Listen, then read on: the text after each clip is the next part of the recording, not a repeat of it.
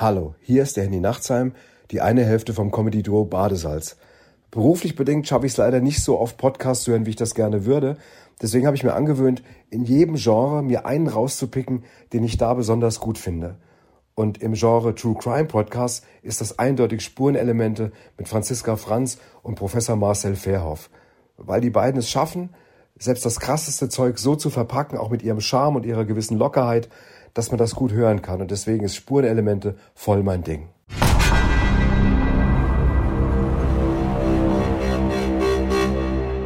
Spurenelemente. Der True Crime Podcast mit Franziska Franz und Professor Marcel Verhoff. Herzlich willkommen, liebe Zuhörerinnen und Zuhörer, zu unserem True Crime Podcast Spurenelemente. Ein Rechtsmediziner und eine Krimi-Autorin ermitteln, produziert von der Edition Krimi in der Bedei und Toms Media GmbH. Mein Name ist Franziska Franz. Mein Podcast-Partner ist der Direktor der Frankfurter Rechtsmedizin, Professor Verhoff. Im Moment hat er ähm, offenbar Schwierigkeiten, sich hier einzuloggen, aber wir haben eine, einen ganz tollen Gast, nämlich Heike Borufka. Sie ist Gerichtsreporterin und Macherin des HR-Gerichtspodcasts Verurteilt. Hallo, Frau Borufka. Hallo. Ich freue mich sehr, dass Sie das geschafft haben. Und ja, ähm, der Fall Jan M. Wir hatten in zwei, in den letzten beiden Folgen schon über das schlimme Verbrechen an Irina A. gesprochen. Und Sie, Frau Berufka, waren während des gesamten Prozesses im Gericht. Genau. Ich habe ja. diesen ganzen Prozess beobachtet und Jan M. im Übrigen auch schon länger beobachtet gehabt. Ja, sagen Sie doch mal was dazu. Inwiefern haben Sie ihn vorher schon im Visier gehabt? Na, mir ist er aufgefallen, als es eine Schießerei gab vor dem Katana Club in der Frankfurter Innenstadt. Da habe ich zum allerersten Mal seinen Namen gehört oder sagen wir so, er ist mir begegnet, als ich wissen wollte, wer betreibt eigentlich diesen Club, wo gehört der hin, was ist das für eine Schießerei? Da ging es damals um Hells Angels und um den Streit an der Tür. Mhm. Also wer hat sozusagen die Kontrolle über die Tür? Und da ist er mir begegnet. Und im Grunde genommen habe ich nichts anderes gemacht, als immer mal geguckt, was macht der denn so? Mhm. Und da er eine sehr große Social Media Präsenz hatte, war das ziemlich einfach. Man mhm. musste halt immer einfach auf seinen Seiten gucken, was er so macht. Und dann habe ich den beobachtet. Und mhm. dann ist er mir das nächste Mal, wie glaube ich den meisten, aufgefallen, als es diese sogenannte Sexmob-Affäre gegeben hat. Richtig nämlich die Bar, die er betrieben hat, zusammen mit Irina A. und ähm, die offenbar nicht mehr gut lief und wo sie offensichtlich sich ausgedacht haben, dass sie einen sogenannten Sexmob erfinden von Geflüchteten. Jetzt muss man im Hinterkopf haben, es war kurz nach der Silvesternacht oder ein Jahr nach der Silvesternacht in Köln. Das mhm. war ein Thema und ähm, das Dumme war nur, und deswegen ist mir das immer noch so präsent, dass in dieser Nacht ja so viele Reporterinnen und Reporter unterwegs waren, weil alle geguckt haben, oh je, passiert hier bei uns in Frankfurt was ähnliches. Und denen wäre natürlich aufgefallen, wenn es da Geflüchtete gegeben hätten, die sich extrem daneben benommen hätten in einer Bar und das auch noch in Frankfurt auf der Fressgas, also ja doch sehr prominent. Ja. Ja, und das flog halt relativ schnell auf. Und dann kam dieses Ermittlungsverfahren und natürlich hat man so einen Menschen dann auf dem Schirm und guckt immer mal danach, was macht der eigentlich so, wie ist der, was schreibt der so. Mhm. Ja. ja, und ich meine, das ist ja wirklich auch eine völlig irre Geschichte. Ich meine, wie kann man sowas erfinden, um offenbar sein Lokal bekannter zu machen? Das war ja wohl der Grund für diese, diese Affäre, ne? Für dieses schon, ja. Sexmob. Und man hat ja nachher dann auch ähm, rausgefunden, dass sie zu der Zeit noch nicht mal in Frankfurt war. Sie war nämlich äh, laut Flugtickets in Belgrad. So ist es. So genau. ist es. Und äh, sie hat dann, ich meine, das, das muss man sagen, tragischerweise hat mhm. uns das am Ende ja doch ein bisschen geholfen, auch einen Eindruck von ihr zu gewinnen, weil mhm. sie damals ja auch Fernsehinterviews gegeben hat. Also dann hat man sie wenigstens mal gesehen und wenigstens mal gehört. Ja, ja, ja, das glaube ich. Also das, ähm, wie, wie war denn dieser Prozess an sich? Wie hat sich Jan M. verhalten? Man hat ge, ge, ja gelesen, dass er bis heute nichts zugegeben hat. Ähm, hat er diesen Prozess äh, stumm, hat er den stumm verfolgt oder? Ja, ich würde sagen, er hat ihn stumm verfolgt. Er hat ihn unglückseligerweise stumm verfolgt. Ich bin immer noch der Meinung, dass äh, ähm, wenn er geredet hätte, es vielleicht ein kleines bisschen besser für ihn ausgegangen wäre, weil wir dann vielleicht verstanden hätten, was da passiert ist. Aber da saß ein Mensch, jetzt muss man dazu sagen, das ist ja ein Prominenter in Frankfurt, man kennt den ja. Und äh, deswegen waren ja auch unglaublich viele Leute, die diesen Prozess verfolgt haben. Das ist schwierig für Angeklagte. Da sitze ich und alle glotzen mich an. So ist das ja. Das mhm. muss ich anfühlen. Mit diesem Vorwurf, also Mordvorwurf, schlimmer geht's ja gar nicht, ja. Ähm, sitzt jemand in einem Gerichtssaal und muss sich dem stellen. Das würde ich ihm immer zugute halten. Das ist immer schwierig für Menschen, denke ich. Ja. Und ähm, sich da zu äußern und auch öffentlich zu äußern, das ist eine Nummer. Mhm. Aber ähm, es geht, geht und ging ja um was. Also mhm. es ging um die Frage, wird er zu einer lebenslangen Freiheitsstrafe wegen Mordes verurteilt, ja oder nein? Und ich behaupte, die einzige Chance, die er vielleicht gehabt hätte, wäre, wenn wir mal erfahren hätten, was ist da passiert. Ja. Und wie war Irina äh, ihm gegenüber? Hat die vielleicht irgendwas gesagt, was ihn so massiv provoziert hat, ähm, dass er so auf sie eingestochen hat? Ja, ich weiß, man geht nicht mit einem Messer in den Park, um sich mit jemandem zu treffen. Das ist alles schwierig, aber ähm, wenn man doch eigentlich sowieso keine Chance mehr hat, frage ich mich, wie kann man da so still sitzen?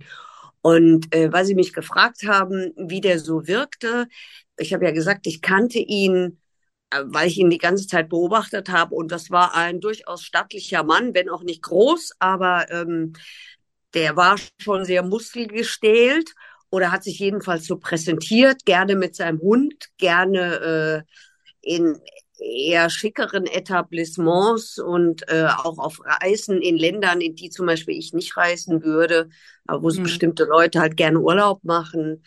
Und was wir da vor Gericht gesehen haben, ist ein grauer Mann, ein kleiner, grauer, wie ich fand, in sich zusammengefallener Mensch. Wir haben äh, letztes Mal in der letzten Folge hat der Professor Verhoff über die Obduktion gesprochen und unter anderem auch darüber, dass äh, man in ihren Haaren zum Beispiel ähm, ähm, feststellen konnte, dass sie regelmäßig Kokain konsumiert hat und auch andere Beruhigungsmittel, Aufputschmittel. Und er sagte auch, das kann natürlich sein, dass sie sich da besonders, ja, dass sie, dass sie vielleicht ähm, dadurch so hyperaktiv war, vielleicht ihn vielleicht auch deswegen extrem provoziert hat. Das weiß man ja auch nicht. Es könnte ja durchaus sein. Ich habe das oder? immer gedacht. Ich habe das immer gedacht und ehrlich gesagt, ich glaube es auch immer noch, dass irgend sowas passiert sein muss. Mhm. Also ja, er war unter Druck. Mhm. Ähm, seit diesem Prozess wissen wir ja, dass er einfach überhaupt kein Geld mehr hatte und so eine Art privates Schneeballsystem betrieben hat, sich immer von irgendeinem unter äh, sehr schwierigen Ausreden, also ich habe Krebs und brauche jetzt ja, Hilfe. 200.000 Euro hat er da, ja genau. Richtig daneben, also richtig daneben mit sowas, also da bin ich auch völlig spaßbefreit und komplett humorlos und habe auch kein Verständnis für. So, aber jedenfalls, der hatte ja große Geldsorgen. Und offensichtlich war es ja so, dass sie Druck gemacht hat, weil sie selber ja wohl Druck von dem Vater bekommen hat, der den, wie ich fand, unglaublich eindrücklichen Satz vor Gericht gesagt hat. Ey, wenn ich gewusst hätte, es ging doch nur um Geld, ja, mhm niemals hätte ich so einen Druck ausgeübt. Also das ist jetzt sinngemäß zusammengefasst, wie ich mir das gemerkt habe.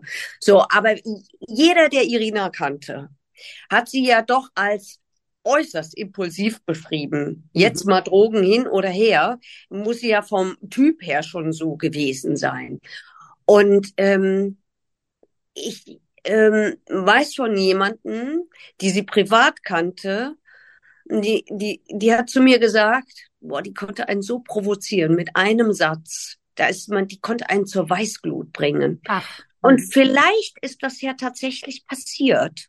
Also die hatten, äh, die hatte ja auch ähm, Familienrechtsauseinandersetzungen so und aus dieser Ecke hört man dann so ein bisschen was, ja, wie sie sich da wohl so verhalten hat. Mhm. Und ja, ich könnte mir das vorstellen, dass es genau so war.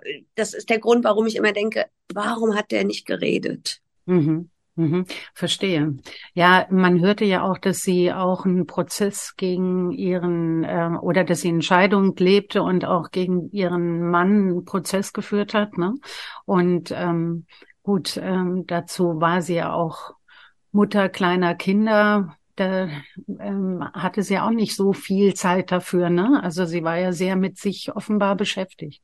Ja, also so, das würde ich auch so sehen, dass sie sehr mit sich beschäftigt war. Und wenn man sich auch ihr, ihr Profil auf Instagram anguckt, da sind eine ganze Menge sehr unschöner Kommentare, ja. wo sie ähnlich beschrieben wird. Also die äh, ein bisschen moderateren beschreiben sie auch als äußerst impulsiv und als äußerst, ja, als auch als provozierend. Mhm, mhm, ja, das glaube ich. Jetzt dürfen wir mal schnell noch ähm, Professor Verhoff begrüßen. Du hast es geschafft, Guten dich Morgen. jetzt. Aber wir, wir sind schon mitten in der Aufzeichnung, also. Ah, super. Okay. Genau. Wollte ich nur noch ganz kurz, ja, Frau Berufka, ähm, das, das Ge Gefühl hatte ich auch. Wir haben jetzt gerade über ähm, die möglichen Hintergründe geredet, ähm, die ihn dazu bewogen haben, diese Tat zu begehen. Trotzdem bleibt natürlich die Tatsache, dass ähm, ich im Normalfall eben nicht mit einem Messer, wie wir vorhin schon sagten, äh, unterwegs bin. Ne?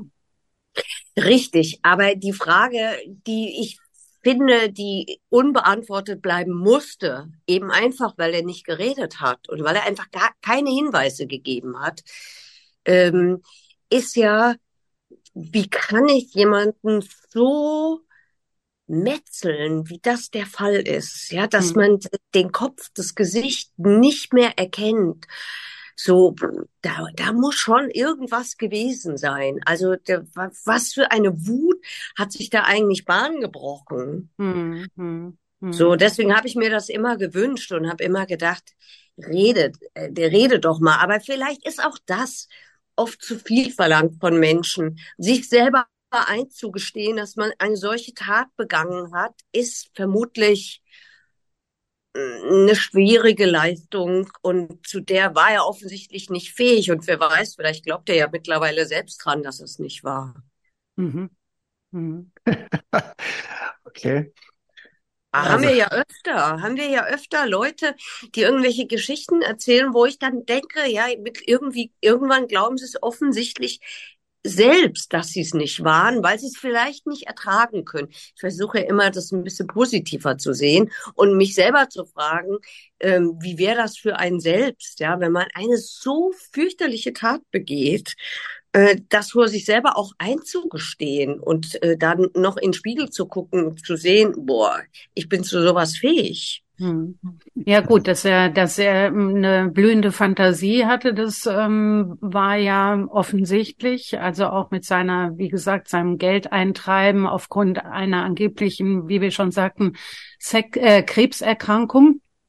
Ähm, ähm, vielleicht hat er das später auch geglaubt, wer weiß. Aber jedenfalls hat er ja da äh, oftmals ähm, so an, an der Wahrheit sich vorbeige ja, aber das, ne? das, machen ja Betrüger so. Mhm. Das, das, muss ja auch so sein, mhm. sonst funktioniert das ja nicht. Aber was mich von Anfang an gewundert hat, worüber sich die Verteidigung bei mir sehr geärgert hat, weil ich das laut gesagt habe, ist, Betrüger sind ja normalerweise keine Mörder. So, also was ist da, die, es bleibt immer dieselbe Frage, was ist da passiert? Also was hat ihn dazu gebracht? Es hat ja wohl angeblich, davon ist die Staatsanwaltschaft ja immer ausgegangen, schon einen ersten Versuch gegeben, der dann gescheitert ist, weil sie dann irgendjemanden getroffen haben, wo er eine Waffe versteckt hatte. Also von daher ist es natürlich schwierig, selbst wenn er redet, irgendwann dann noch einen Affekt herzuleiten, wenn ich so viele Vorbereitungen treffe. Mhm. Mhm. Einen anderen getroffen an diesem Tag oder wann war das? Ja, ich glaube, das war ein paar Tage vorher, wenn ich mich Ah, richtig okay. erinnere. Da Mhm. hat er doch in der Schule, das ist natürlich auch so eine Sache, in der Schule hat er dann die Waffe schnell versteckt, Oh, die bei ihm in der Wohnung gegenüber war. Und offensichtlich, so hat die Staatsanwaltschaft immer gesagt, das ist ja nicht nachweisbar. Offensichtlich äh, hat das da wohl schon vorgehabt, sie umzubringen. Aber das Nichtsagen kann ja auch eine reine Verteidigungsstrategie sein. Also ich meine, das wird ja abgesprochen. Was wird als günstig erachtet? Äh, Hat man das irgendwie in dem Prozess rausgefunden? War das so, dass er eigentlich lieber vielleicht was gesagt hätte und die Strategie über allem stand? Oder war es wirklich so, dass er nichts sagen wollte? Sagen wir mal so, wenn man sich diese Verteidiger und die Verteidiger anguckt, ähm, dann glaube ich, war das die Strategie äh, der Verteidigung, vor allen Dingen Mhm. des Verteidigers. Das war ja der ziemliche Konflikt. Äh, Verteidigung, das heißt, da gab es ja ständig Streit. Jeder und alles wurde da irgendwie in Frage gestellt. Es gab ohne Ende Anträge, also so viele, dass man äh, schon gedacht hat, boah, ey, was denn noch? Ja, es gab ja doch unglaublich viele Indizien, die gegen ihn gesprochen haben. Und dann diese, ähm, das glaube ich nicht, dass das von den Verteidigern kommt. Also wenn wäre ich ein bisschen enttäuscht auch. Hm. Diese seltsame Erklärung, die er da ab- abgegeben hat. Also die, wie, wie kann man denn auf die Idee kommen, dass jemand glaubt, dass einer mitten in der Nacht aufwacht, denkt, oh je, wo ist denn eigentlich Irina? Und dann fällt ihm auch noch ein, ach Gott, das Motorrad steht in der Einfahrt. Morgen kommen die Handwerker wieder. Das Motorrad äh, äh, muss weg. Und dann obwohl man immer sein Handy in der Hand hat und alles post, was man so im Leben macht, das Handy oben lässt, weil man ja eigentlich nur das Motorrad wegfahren will und dann denkt, ach, guck ich doch mal und such Irina. Und dann kommt man irgendwann im Nidda-Park an, wo doch diese Frau eigentlich nicht war, weil doch alle gesagt haben, sie ist erstens überall mit dem Auto hingefahren und spazieren gegangen ist die auch nicht. Ähm, ja, die kannte den Park, weil sie da mit ihm und seinem Hund mal unterwegs war. So, und dann geht er da hin und es ist Mai, das Gras ist hoch. Und, aber weil er ein Jäger ist, kann er so gut gucken. Und deswegen sieht er in diesem Gras eine Leiche, die später dann von einem Hund gefunden wird, weil Menschen sie vorher auch nicht gesehen haben. Also, ist das jetzt die blühende Fantasie eines Betrügers? Ich kann mir nicht vorstellen, dass das die Version von Verteidigern ist. Ja. Ich, gebe zu, ich überspitze das, wenn ich das zusammenfasse, aber am Ende hat er genau das gesagt. Ja, und vor allem hat er ja auch gesagt, er hat dann schon auch noch geguckt, äh, hat sie noch einen Puls ähm, und äh, hat dann festgestellt, sie ist tot und hat dann gesagt, oh, dann verschwindest du mal lieber, denn du willst ja dann nicht mit reingezogen werden. Und das ist ja auch wohl das Einzige, was wirklich wahr zu sein scheint, ne? Jo, jo, aber dann muss er ja auch noch irgendwie erklären, wie das ganze Blut von ihm da in die Gegend gekommen ist. Und da hat er sich dann irgendwie auch verletzt. Und die alte Verletzung ist wieder aufgegangen. Und ich meine mich zu erinnern, dass er gesagt hat, und dann habe ich mich im Kreis gedreht und dann sprühte halt dieses Blut dahin. Also, wer soll Mhm. denn da glauben? Ja. Und ähm, welche Zeugen ähm, waren da noch ausschlaggebend, ähm, die, die, Naja, also das waren natürlich viele Ermittelnde. Ehrlich gesagt, für mich war die beeindruckendste Zeugenaussage die von Irinas Mutter. Mhm. Aber deshalb auch, weil die so emotional war und weil die mich auch so berührt hat. Diese Frau, ich fand sie so sehr zurückgenommen dafür, dass sie ja ihre Tochter verloren hat. Ich hatte schon den Eindruck, dass sie sich wirklich Mühe gegeben hat, auch sehr sachlich und ruhig auszusagen und jetzt auch nicht allen, die da sitzen, vielleicht nicht immer mit den allerbesten Absichten einen Blick in ihre Seele zu erlauben. Aber sie hat vor allen Dingen einen Satz gesagt, den, ich glaube, der wird mir ewig in Erinnerung bleiben. Ich wollte Großmutter sein und jetzt habe ich die Kinder und jetzt bin ich, bin ich wie eine Mutter für die Kinder. Und das fand ich, hat es so beschrieben. Alles war, wenn wir mal alles weglassen, dass die Partys gefeiert hat, gekokst hat, ähm, äh, vielleicht auch unzuverlässig war, glaube auch nicht die allerbeste Mutter. Wenn wir das alles mal weglassen, beschreibt das doch und, und auch so ein verwöhntes äh, äh, Gör, würde ich sagen, ja, äh, die von den Eltern alles bekommen hat und im Luxus groß geworden ist, ähm, beschreibt das aber doch wirklich sehr diese wie schrecklich sowas auch immer ist. Ja, ja, absolut. Klar. Die Kinder dürften ja jetzt langsam im schulfähigen Alter sein. Die waren ja noch sehr, sehr klein, ne? Ich glaube, das waren Kleinkinder. Das mhm. Ganze ist passiert. Der Mord war 2018. Ja, müssten jetzt locker in die Schule mhm. gehen. Ja, und dann gab's da doch noch eine Zeugin, die irgendwie für Herrn M ausgesagt hat, die irgendwie, äh, ich habe das nicht mehr ganz im Kopf, war da irgendwas? Ähm, die wurde irgendwie angehört. Na, sagen wir mal so, das, ich fand, da waren unheimlich viele Zeugen, die für ihn ausgesagt haben. Und es beschreibt auch so, wie Jan M., glaube ich, auch in Frankfurt wahrgenommen wurde und immer noch wird. Ich werde auch immer noch auf ihn angesprochen. Ich, ja. Das ist mir damals extrem aufgefallen, wie viele Leute den kennen mhm. und äh, wie viele Leute nicht glauben konnten oder wollten, ähm, dass er zu so einer Tat fähig ist. Also alle möglichen Menschen, die ihn aus dem Partyleben, irgendwelchen Parks oder eben auch seiner Bar oder allem anderen, was er da so betrieben hat, gekannt haben. Also das muss ein, ich habe ihn ja nie reden gehört persönlich, ja, deswegen kann ich immer nur so aus zweiter Hand reden. Er hat ja leider nichts gesagt, einfach kein Wort. Er muss unglaublich charmant gewesen sein oder sein. Ein unglaublich eloquenter Mensch und der muss auch sehr charismatisch sein. Mhm. Ich, also, was, das war auch so eine beeindruckende Zeugenaussage. Da hat so ein Schulfreund von ihm ausgesagt. Die sind zusammen groß geworden, habe ich gelernt in diesem Prozess im Frankfurter Ben Gurion Ring. Das ist alles andere als beste Gegend. Später dann sehr in Verruf geraten. In der Zeit war das noch nicht so heftig. Aber da haben Familien gelebt, die eben nicht so begütert waren. Und dieser Freund hat gesagt, und Jan M. hat's halt geschafft der hat's geschafft. Und trotzdem hatte der immer noch Kontakt zu uns. Aber auch den hat er betrogen. Auch dem hat er Geld, äh, äh, von dem hat er auch Geld bekommen. Und der hielt trotzdem zu ihm. Ebenso wie ein ziemlich bekannter Frankfurter Barbetreiber und äh, der auch so Konzerte veranstaltet hat, der, äh, der im, wahrscheinlich bis heute an ihm festhält und sagt, das kann nicht sein, der kann das nicht gewesen sein. Und kürzlich habe ich einen früheren Fitnesstrainer von ihm kennengelernt, der mich auch sofort auf ihn ansprach und gesagt hat, das, das, das kann er sich nicht vorstellen. Das war halt so, Zitat, typischer Frankfurter Angeber eben. Er hatte ja auch irgendwie Kontakt ähm, zu den Hells Angels und soll gesagt haben, aber um Mitglied zu werden, sei er zu intelligent gewesen. Jo, also ich weiß aus Kreisen der Hells Angels, dass die das ein bisschen anders schildern.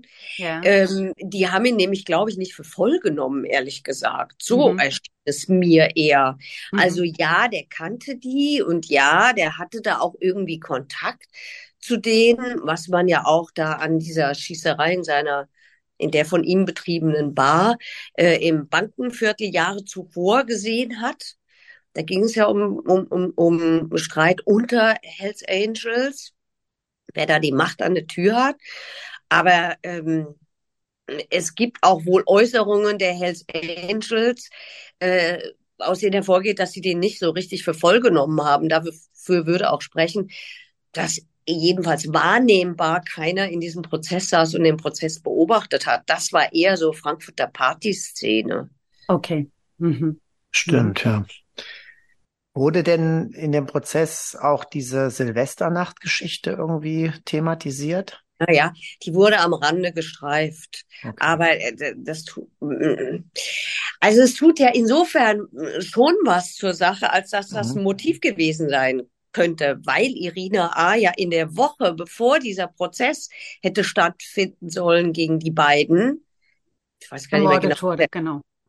Ja, die ist ja ermordet worden. Der Vorwurf war, glaube ich, Verleumdung oder irgend sowas. Oder ich weiß es gar nicht mehr, wie das ja, genau Vortäuschung, war. Vortäuschung, Vortäuschung einer Straftat. Genau, so war es. Richtig, danke. Mhm.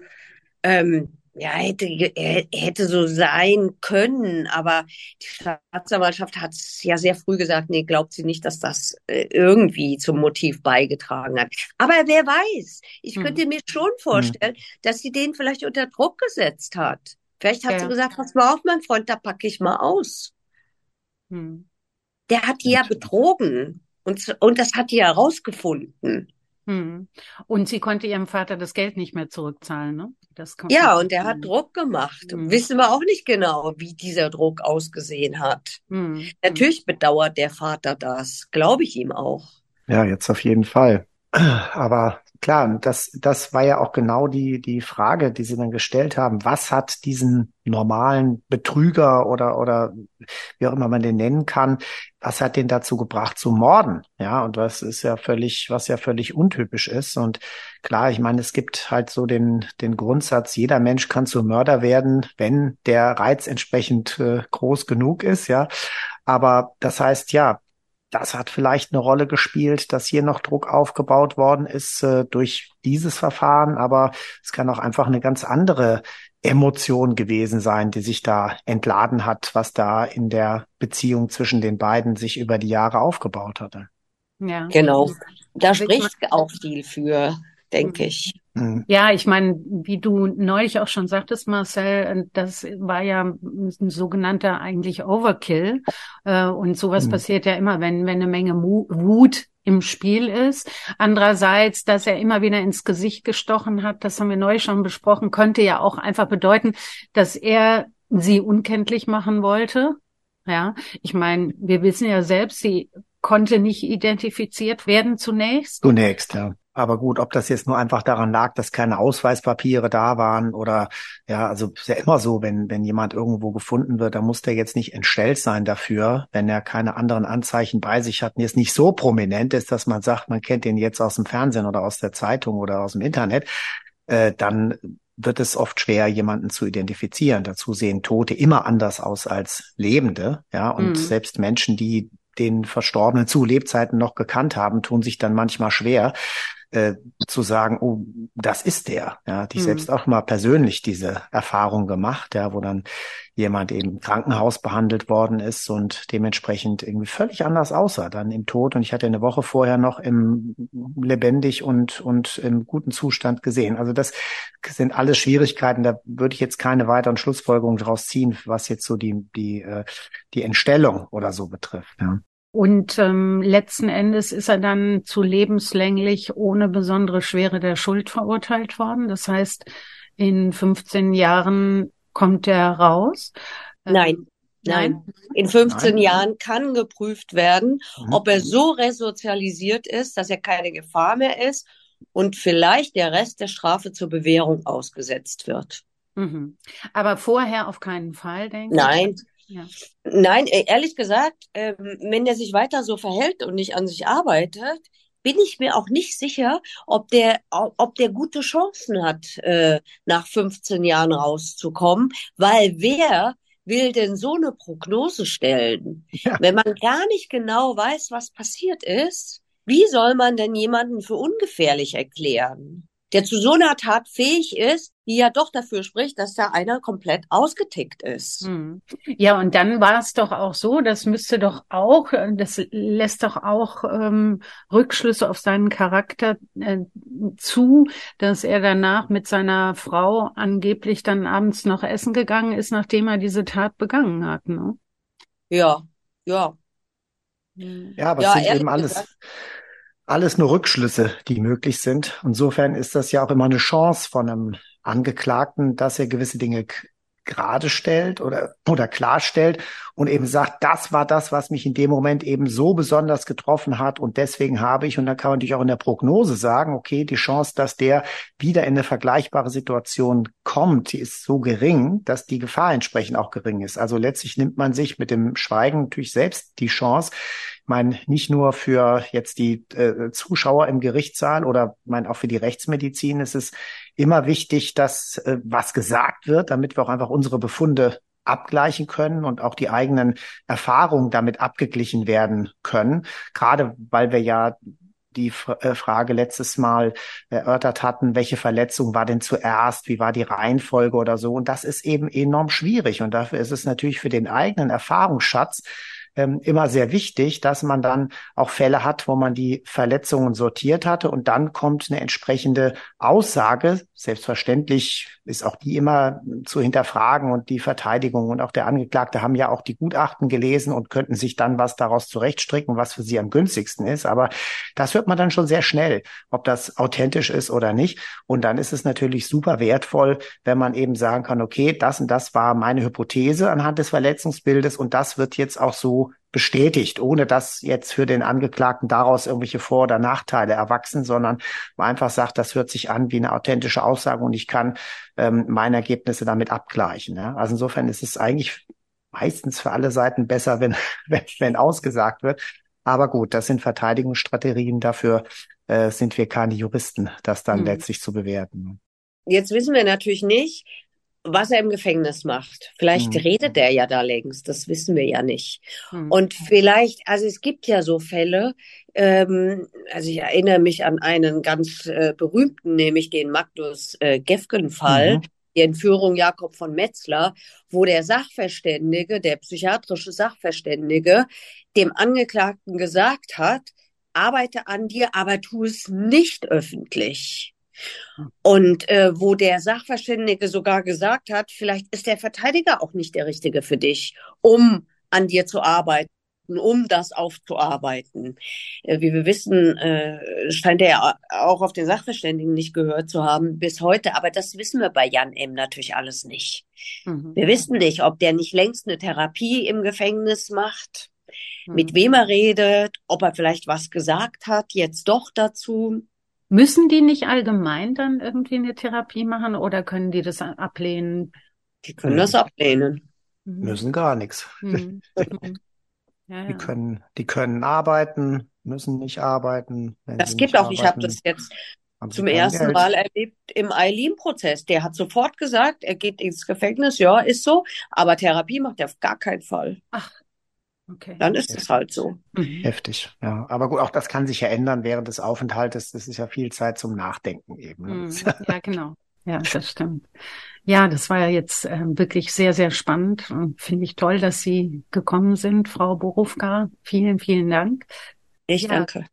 Und ähm, ich glaube, wenn Marcel keine Fragen mehr hat, dann ja, zumindest das, was ich jetzt mitgekriegt habe. Nochmal Entschuldigung, dass ich etwas zu spät gekommen bin. Aber ja, es waren auch für mich jetzt äh, super wichtige Einblicke. Natürlich auch aus der Situation heraus, dass ich selbst ja nicht im Verfahren saß, sondern eine, eine Kollegin und da nicht die Erfahrung aus erster Hand gemacht habe. Aber Natürlich sind äh, dann die Journalistinnen nochmal anders informiert von, einer, von einem ganz anderen Blickwinkel und äh, das ist äh, für so einen Fall aus meiner Sicht super bereichernd.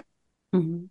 Das freut mich. Eine einzige Frage. Ja, es fällt dir doch noch was ein. Jetzt fällt mir ganz kurz noch was ein. Und zwar ähm, sprach man da ja von einer sogenannten Generalprobe, nämlich weil er ja am Abend zuvor schon mit ihr da im Park gewesen sein soll. Das, ähm, da hörte man immer mal wieder, naja, da hat er mal ausprobiert, ob das alles so klappt. Ist das wirklich so gewesen? Also äh, nach diesem Urteil und diesem Prozess, ja. Hm. Da sind sie da hingefahren und dann war halt dieser ominöse Mensch, mit dem sie sich da angeblich haben treffen wollen, äh, wegen des Geldes, war mhm. halt zufällig nicht gekommen. Mhm. Aber das Problem ist ja da auch, es gibt ja keine Zeugen. Mhm. Ja. Also die einzige Zeugin, die es gibt, die ist halt tot. Ja. Ja. Die kann man halt nicht mehr fragen. Ja. Ja, und äh, wir sind jetzt trotzdem irgendwie viel schlauer durch Ihre Einblicke auch, finde ich. Und ähm, wie gesagt, ganz toll und vielen Dank. Und ja, liebe Zuhörerinnen und Zuhörer, das war's für heute. Wir hören uns hoffentlich heute in 14 Tagen wieder und seien Sie gespannt. Bis dahin. Tschüss. Tschüss.